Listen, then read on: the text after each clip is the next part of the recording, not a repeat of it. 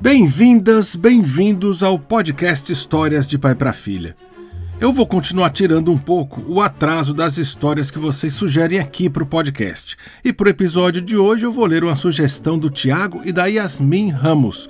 É uma história cheia de ternura sobre um filhinho e o seu pai, escrita e ilustrada por Benji Davis. Se chama Léo e a Baleia e no Brasil ela foi traduzida por Marília Garcia e editada pela Paz e Terra.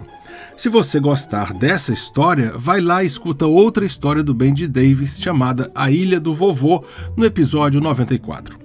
Você pode seguir o podcast no Spotify ou onde quer que você escute seu podcast, deixar uma avaliação positiva e principalmente contar para os amigos. E você pode entrar em contato comigo pelo Instagram. O meu perfil lá é PabloUCH.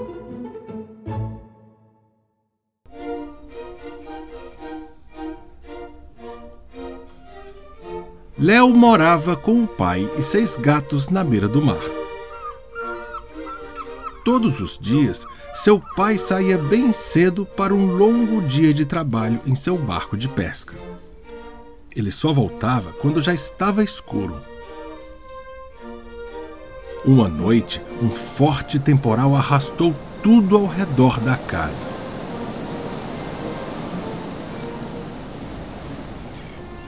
Na manhã seguinte, Léo saiu para ver o que tinha acontecido lá fora. Andando pela praia, ele avistou algo diferente. Ao se aproximar, Léo de repente viu um filhote de baleia encalhado na areia. Léo não sabia o que fazer. Ele lembrou que as baleias não gostam de ficar muito tempo fora d'água tenho que agir depressa, pensou. Léo queria que a baleia se sentisse em casa. Ele contou algumas histórias sobre a vida na ilha. A baleia sabia ouvir muito bem. A noite foi chegando e logo escureceu. Léo estava com medo de seu pai ficar bravo com a baleia na banheira. Durante algumas horas, Léo manteve o segredo bem guardado. Ele até conseguiu levar escondido um lanchinho para a baleia. Mas seu segredo duraria pouco tempo.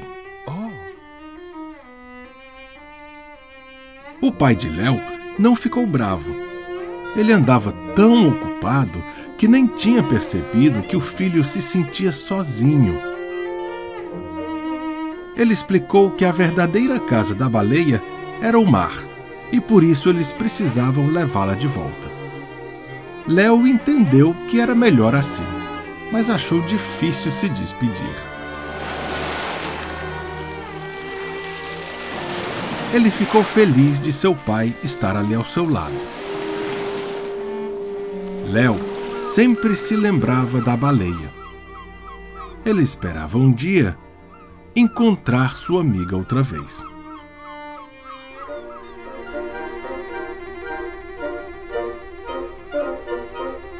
Eu li para vocês Léo e a Baleia de Bendy Davis com tradução de Marília Garcia e edição da Paz e Terra. Obrigado, Tiago e Yasmin, pela sugestão. Um beijo para vocês.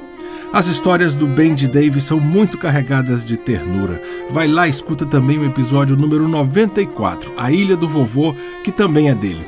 E aproveita para seguir o podcast e deixar uma avaliação bacana. Tem também o canal do youtube.com barra histórias de pai para filha e para deixar um recado para mim é melhor pelo Instagram. O meu perfil é Pablo UCH. Até o próximo episódio.